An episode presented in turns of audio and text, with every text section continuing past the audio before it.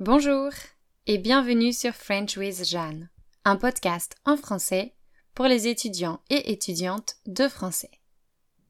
Vous écoutez le sixième et dernier épisode de la série 16. Comme d'habitude, c'est un épisode de transition où je vous donne des nouvelles perso et pro. Le dernier date de janvier 2022. C'était il y a six mois. Alors, il y a un peu de nouveauté. Je commence avec ma vie personnelle avant de vous parler de mon activité de prof en ligne. Alors alors, commençons par une petite remise en contexte. Après deux ans passés en Thaïlande, je suis rentrée en France en décembre 2021. Je suis allée directement chez mes parents, à la campagne, dans l'idée de me ressourcer un peu après quelques mois tumultueux au pays du sourire. Je voulais passer quelques semaines chez mes parents, puis repartir en voyage. Évidemment, ça ne s'est pas du tout passé comme ça. Mon retour en France a été vraiment difficile. L'éloignement soudain de Zach, le froid, le manque de soleil, l'isolement à la campagne, le Covid, tout ça m'est tombé dessus en même temps et j'ai capitulé. J'ai déprimé pendant quelques semaines. Je me sentais profondément triste. J'avais peu d'énergie et pourtant je dormais beaucoup. J'avais le sentiment de ne pas être à ma place, ce qui était très étrange puisque j'étais à la maison. Et surtout, je pleurais énormément. Mais vraiment énormément. Je ressentais des vagues d'émotions qui me submergeaient et j'avais l'impression de ne pas pouvoir leur résister. C'était la première fois que ça m'arrivait. J'observais ses réactions, mes réactions, avec curiosité et incompréhension. Qu'est-ce qui m'arrivait? Pourquoi, dès qu'on évoquait la Thaïlande, je ne pouvais plus parler et les larmes arrivaient instantanément? Je sentais que quelque chose m'échappait, mais je ne savais pas quoi. Pire, je me trouvais ridicule de pleurer ainsi devant tout le monde. Après tout, ma situation n'avait rien de dramatique. J'avais un toit, un travail, une famille et des amis qui me soutenaient. Vers la fin du mois de janvier, j'ai commencé à en avoir marre. Je voulais sortir de cet état de déprime. Du coup, j'ai décidé de faire deux choses. La première était de parler à une psy, et la seconde de faire du yoga chaque jour pendant un mois. J'ai trouvé une psy en ligne sur un site américain qui s'appelle BetterHelp.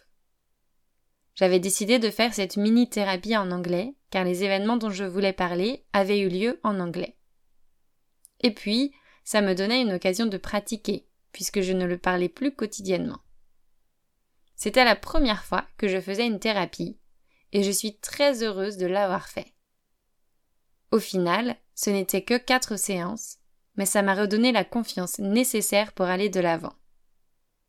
Ma psy me demandait comment je me sentais, me posait des questions, me donnait des devoirs. Elle m'encourageait beaucoup et elle m'a aidé à comprendre que ma petite déprime était tout à fait normale et que je devais être plus empathique envers moi-même. On a utilisé pas mal d'affirmations et j'ai été une nouvelle fois étonnée de la puissance qu'elle pouvait avoir. Lors de notre quatrième séance, je n'avais pas grand-chose à lui dire. J'ai pris cela comme un signe que j'allais mieux et je l'ai remercié pour son aide. En parallèle, j'ai trouvé une youtubeuse américaine qui avait publié une série de 31 vidéos de yoga en janvier. Si ça vous intéresse, sa chaîne s'appelle Yoga with Adrienne. J'ai donc suivi cette série avec un mois de retard puisque je l'ai faite en février. C'était bien parce que c'était simple. Je savais où cliquer quand j'ouvrais YouTube. La difficulté variait selon les journées et j'aimais bien me laisser surprendre. Certaines sessions étaient très douces, alors que d'autres, à l'inverse, étaient dynamiques et physiques. Je me suis lancé ce défi à moi-même car je savais que bouger mon corps était bon pour moi, pour ma santé physique et mentale.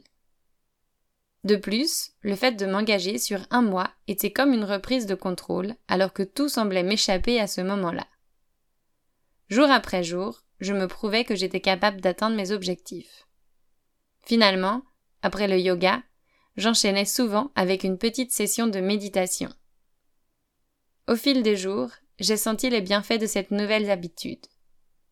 Mes parents me soutenaient en me laissant le temps de faire mes exercices et parfois même en se joignant à moi. J'ai fait du yoga avec mon père pour la première fois de ma vie. Et on a fait quelques sessions de méditation tous les trois.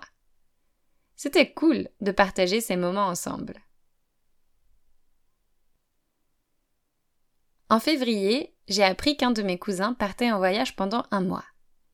Il voulait sous-louer sa chambre pendant son séjour.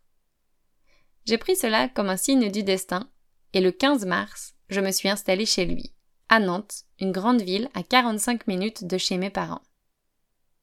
Les premiers jours, j'étais mal à l'aise et peu sûre de moi. Je me sentais à l'étroit dans la petite chambre, et j'avais presque peur de sortir. J'appréhendais les interactions avec les inconnus. Je me sentais maladroite. Et puis, à un moment donné, je me suis fait violence. J'étais venue à Nantes pour retrouver un peu de vitalité. C'était le moment de changer les choses. J'ai repéré un cours de salsa près de chez moi. J'y suis allée, toute timide. Ce soir-là, on n'était que deux, mais on s'est bien amusé. Quel plaisir de redanser. J'y suis retournée le jeudi suivant, et celui d'après, et celui d'encore après. Et je continue d'y aller. Je me suis fait des copains que je vois chaque semaine. Le jeudi est devenu notre soirée préférée. On sait qu'on va passer un bon moment tous ensemble. La danse m'a permis de faire de nouvelles rencontres et de retrouver ma joie de vivre. L'arrivée du printemps a aussi fait une énorme différence pour moi le soleil, la chaleur, les verres en terrasse. La légèreté était de retour. Enfin. À la fin de ce mois passé chez mon cousin, je ne me voyais pas du tout rentrer chez mes parents, ni partir autre part. Je commençais à former de nouvelles habitudes que j'adorais, alors j'ai décidé de prolonger mon séjour à Nantes. J'ai trouvé une chambre dans une colocation et je me suis engagée pour trois mois. Au moment où je publie cet épisode, je suis justement sur le point de quitter cet appartement. Ces quatre mois passés à Nantes ont été vraiment géniaux. J'ai passé du temps avec des amis qui m'avaient manqué et j'ai retrouvé certaines personnes que je n'avais pas vues depuis des années. Ma famille est venue me voir régulièrement. Avec mes amis de la salsa, j'ai dansé jusqu'au bout de la nuit. Je me suis aussi mise à cuisiner et j'y prends même un certain plaisir. J'ai emprunté un vélo à une amie pour pouvoir me déplacer sans dépendre des transports en commun, et contre toute attente, j'adore me promener à vélo. Je n'aurais jamais cru aimer ça. D'ailleurs, je ne m'attendais pas non plus à aimer vivre en France. Mais finalement, je n'ai toujours pas envie de partir. Je me suis pris la tête pendant quelques semaines pour savoir quoi faire ensuite. Et puis, j'en suis arrivée à la conclusion que si j'étais bien ici, pourquoi partir? Par ailleurs, il y a quatre bonnes raisons supplémentaires de rester dans les parages. Pour commencer, ma sœur a trouvé un nouveau travail et elle va sûrement habiter à Nantes à partir de septembre. C'est la première fois qu'on aurait la possibilité de vivre dans la même ville. Et cette perspective me remplit de joie. Ensuite, mon frère va bientôt être papa Désormais, ma belle-sœur peut accoucher d'un jour à l'autre. On a hâte d'accueillir ce petit bébé dans notre famille. Puis, une de mes amies de la danse pense à s'installer à Nantes jusqu'à décembre. On s'entend vraiment très bien, alors ça serait génial de passer plus de temps ensemble et d'approfondir notre amitié au-delà de la danse. Finalement, j'ai la flemme d'organiser un nouveau départ. Je n'ai pas envie de chercher un logement dans une ville inconnue et de me retrouver seule du jour au lendemain. Cette envie viendra peut-être plus tard, mais pour le moment, elle n'est pas présente. Il y a quand même une rencontre que j'ai faite à Nantes et que je voudrais vous raconter. Non, non, il ne s'agit pas d'une rencontre amoureuse. Du moins, je ne suis pas prête à en parler ici. Non, j'ai eu l'immense plaisir de rencontrer l'une de mes étudiantes. Elle s'appelle Janie. Elle est américaine et elle a décidé de venir passer deux mois à Paris avec son mari. On travaille ensemble depuis deux ans et demi. Alors on était toutes les deux super pressées de se rencontrer. Il y a des trains réguliers qui font la liaison entre Nantes et Paris. Et comme Jenny et son mari étaient plus flexibles que moi, ils ont pris leur billet pour venir ici. J'étais tellement impatiente qu'on se voit en vrai que j'ai eu du mal à m'endormir la veille. J'avais peur que notre rencontre soit un peu bizarre, mais ça n'a pas du tout été le cas. Je crois qu'on a été à l'aise dès qu'on s'est vu. On a discuté aussi facilement que pendant nos cours de français, et c'était vraiment agréable de ne pas avoir d'écran entre nous. On s'est retrouvés un midi, on a déjeuné tous les trois ensemble, avec son mari, dans un resto qui propose un petit menu à base de produits frais. Comme son mari ne parle pas beaucoup français, on a discuté en anglais pendant le déjeuner. J'étais contente de pouvoir pratiquer, et c'était drôle de parler en anglais avec mon étudiante, puisque ce n'était jamais arrivé. Et puis, son mari nous a laissés puisqu'il avait du travail, et nous sommes partis nous balader toutes les deux en ville. J'étais vraiment heureuse de pouvoir lui montrer ma ville. L'éléphant en bois, emblématique de Nantes, le bar où je vais danser, le pont que je traverse à vélo chaque jour, le bateau que j'adore prendre. J'avais l'impression que deux parties de ma vie se fusionnaient, et c'était trop bien. Janie n'était pas du tout timide avec son français.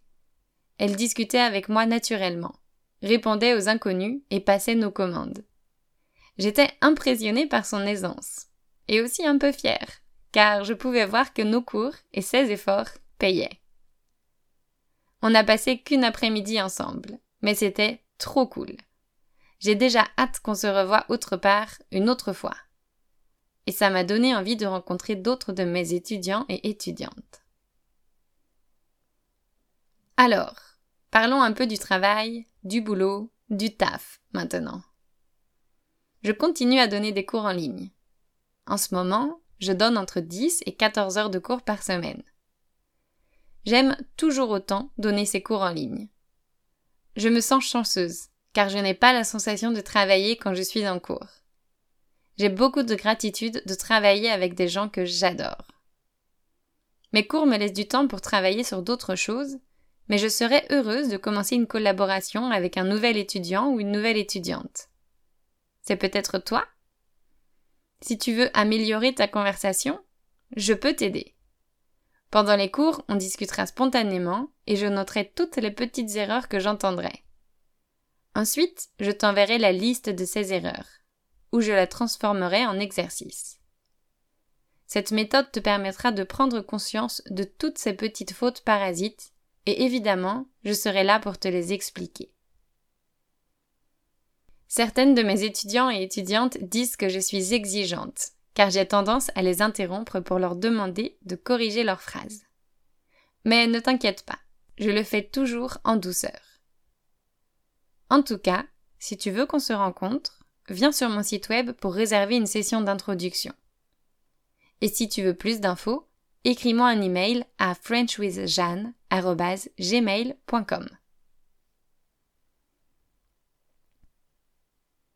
Je disais plutôt que j'avais eu le temps de travailler sur d'autres choses.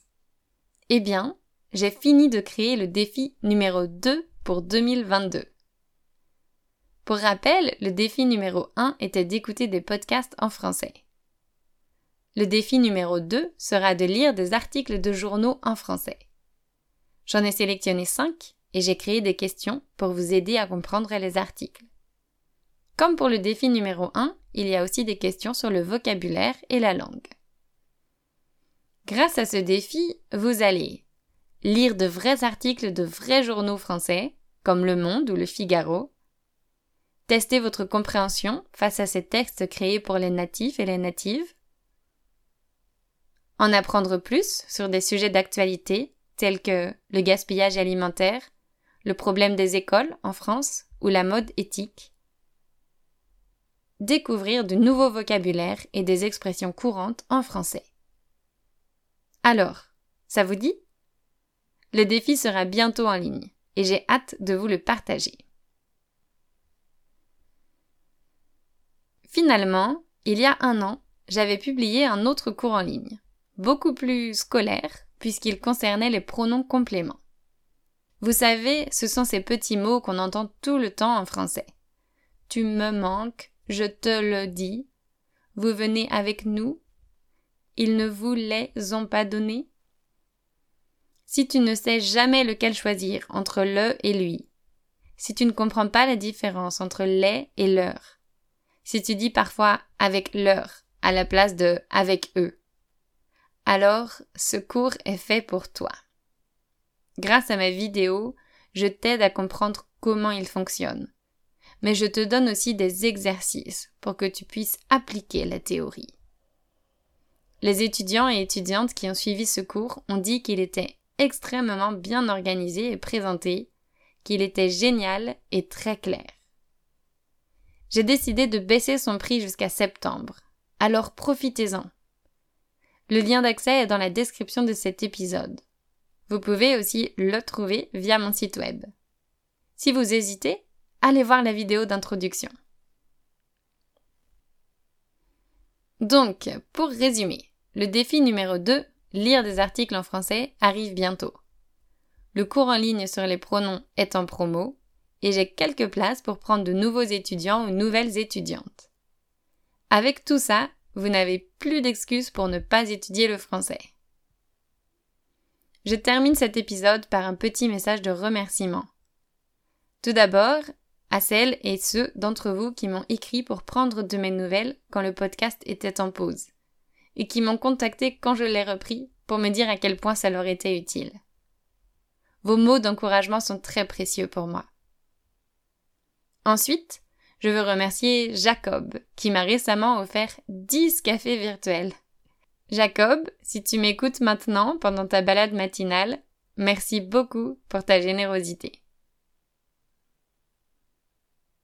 Merci à vous tous et toutes d'être au rendez-vous aujourd'hui. Je vous souhaite une excellente journée ou soirée et on se retrouve bientôt.